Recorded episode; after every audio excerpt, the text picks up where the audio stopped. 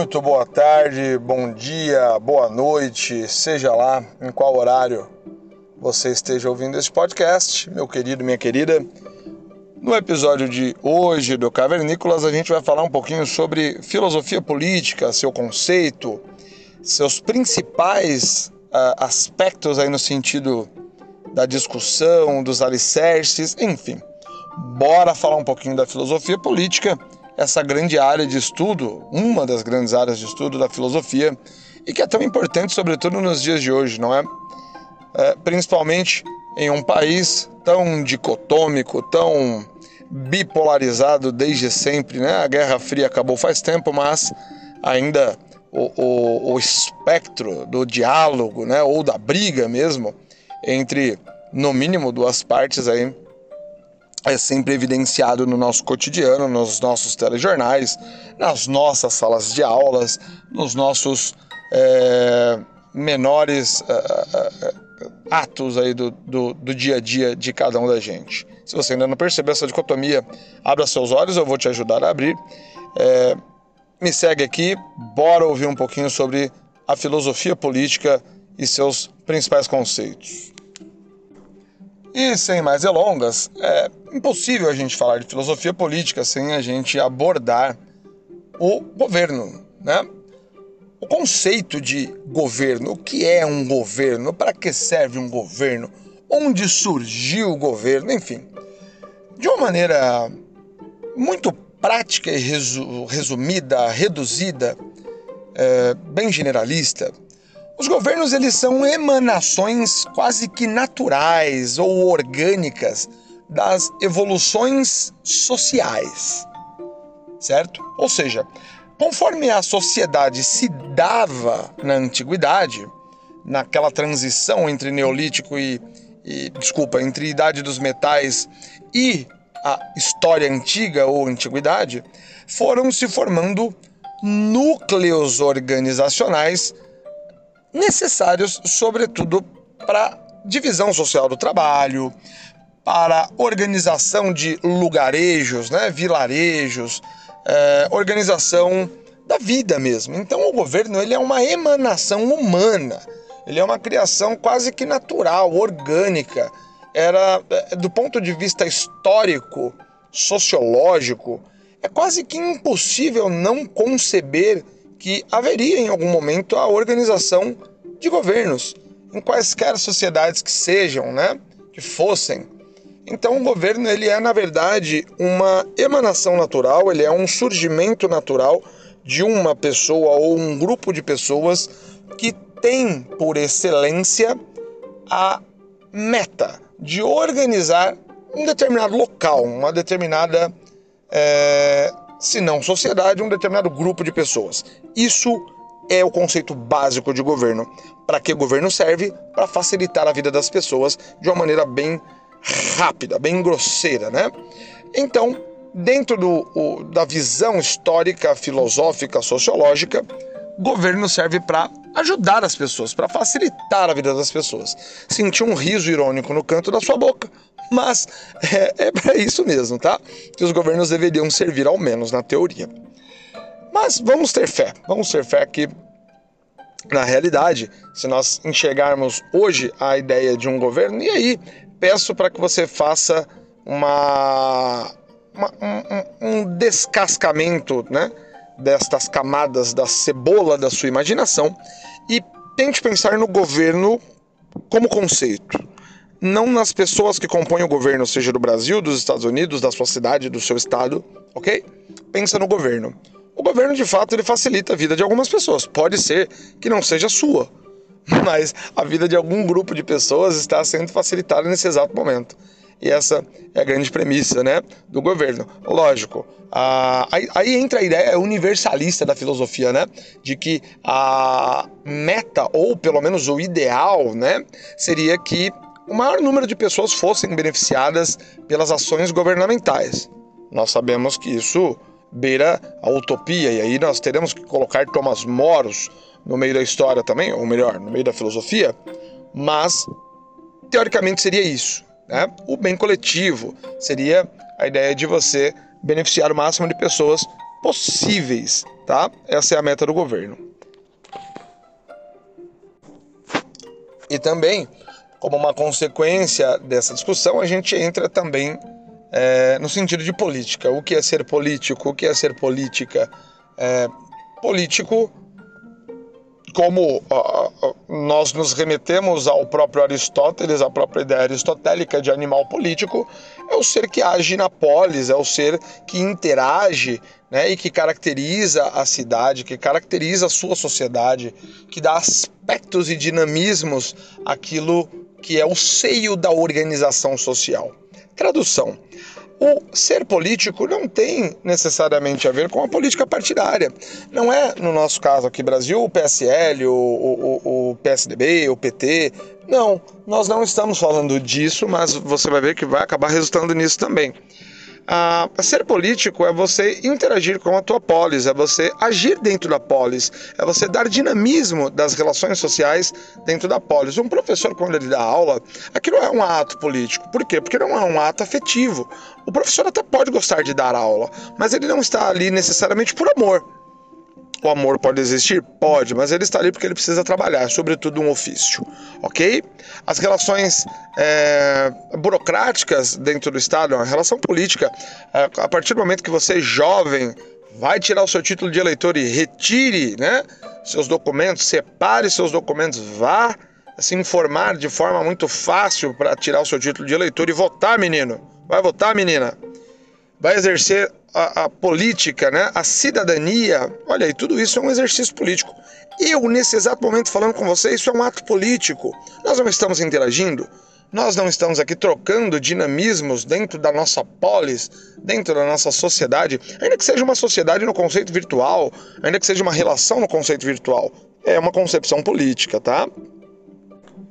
E aí, evidentemente, quando nós restringimos determinadas ações políticas a um espectro, a uma é, um campo de ação muito específico, a um jeito de pensar, de ser e agir muito específico, aí nós entramos nas questões de políticas partidárias.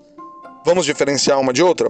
A política partidária, ela é uma agremiação, tá? Também tão antiga quanto o homem, que na verdade, ela reúne pessoas que têm pensamentos similares.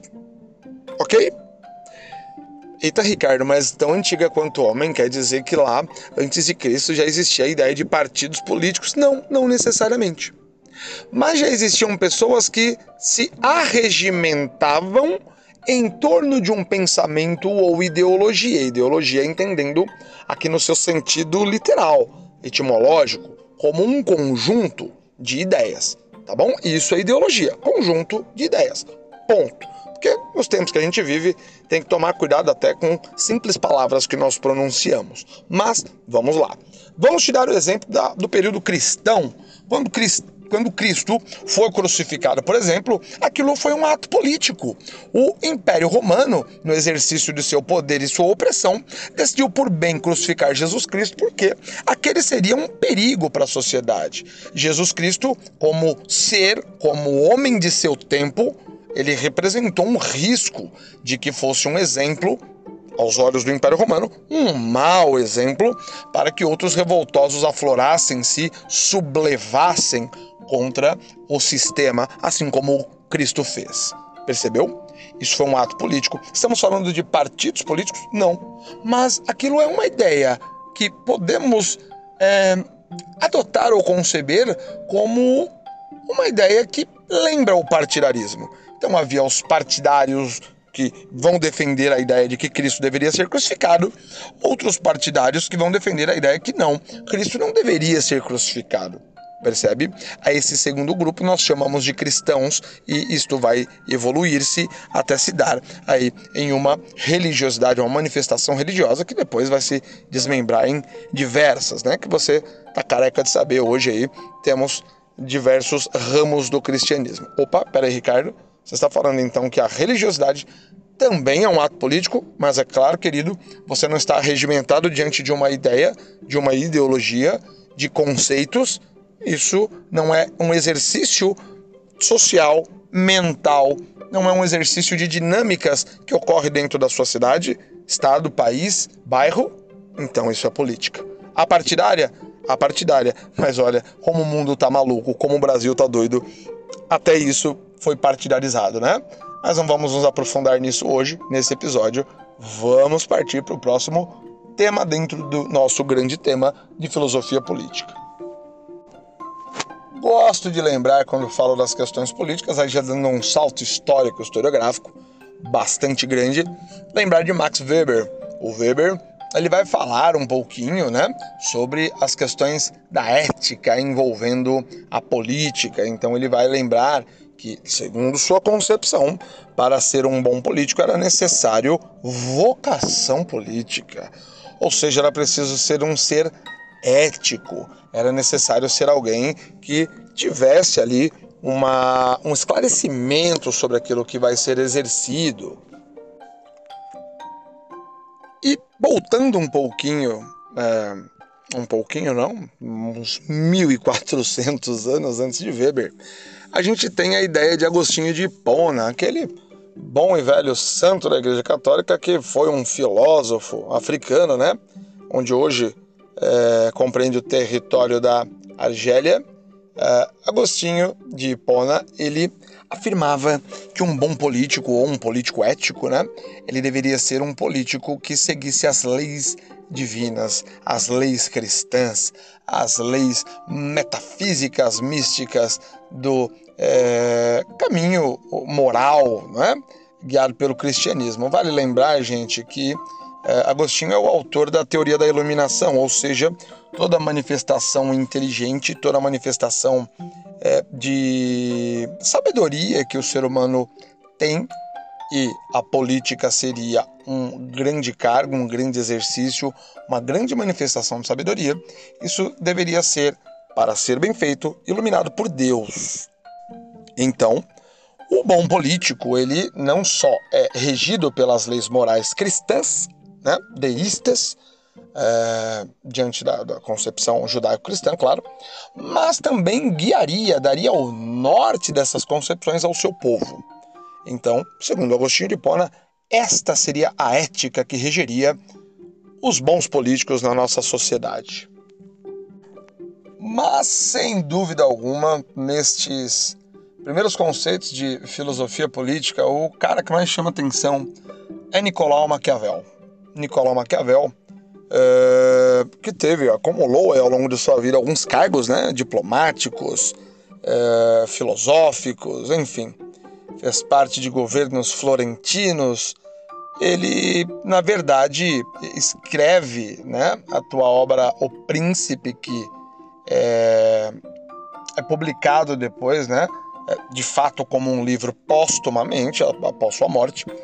E o Maquiavel ele vai defender a ideia de que um bom governante ele deve, se for para ele escolher, ele deveria ser temido, amado, porque o povo respeita o seu medo, mas não o amor. O amor ele pode ser traído, já o medo não. Então, ao ver o tipo de governo que César Borgia executava ali em Florença, o Nicolau Maquiavel, vendo as diferenças dele, né, da família Borgia, do César Borgia, em relação a, sobretudo, a família Médici, né, que era uma família anterior e depois também sucessora dos próprios Borgias, os Médicis vão retirar os Borgias do poder depois em Florença ele vai perceber a diferença de governo. Ele vai perceber que o Borgia, ou a família Borgia, né, o César Borgia, é um cara extremamente cruel em alguns aspectos e que ele utilizava a sua virtude, ou seja, sua virtude, para garantir a sua fortuna. Traduzindo, ele deveria usar a sua técnica, a sua habilidade política, é isso que Maquiavel entende como virtude, para garantir o seu destino. É isso que ele chama de fortuna.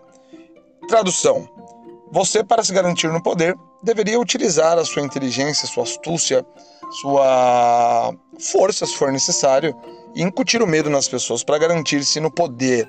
Uma vez estando no poder, garanta-se nele. E é uma teoria muito interessante, né? A teoria maquiavélica de ser preferível ser temido a amado, ou ser temida a amada, não é? é, no sentido de que muitos ainda usam isso até hoje, na é verdade. É, quantas o Maquiavel obviamente escreveu isso imaginando ali um governo absolutista. Ele é um dos grandes teóricos do absolutismo que depois vão, vai ser contradito, né? Vai ser contraposto aos filósofos do iluminismo que vão surgir lá no século das luzes, século XVIII. Então, Maquiavel pensou num governo absolutista, mas é incrível a gente pensar que as ideias do Maquiavel elas são vivas, muito vivas até hoje, e não ficou só no período dos, go dos governos absolutistas, né? Se a gente observar algumas ditaduras, alguns governos eh, tidos como democráticos ou republicanos que tem tantos aspectos maquiavélicos é assustador.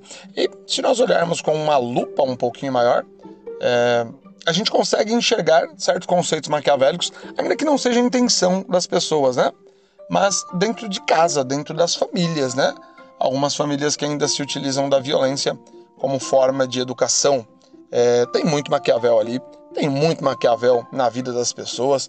Abra os seus olhos, há mais maquiavelismo do que você imagina no mundo, menino e menina. Um beijo, um abraço, um aperto de mão para você. Espero ter contribuído. É, se cuide, estude, leia mais e a gente se vê no próximo episódio. Um grande abraço. Tchau, tchau.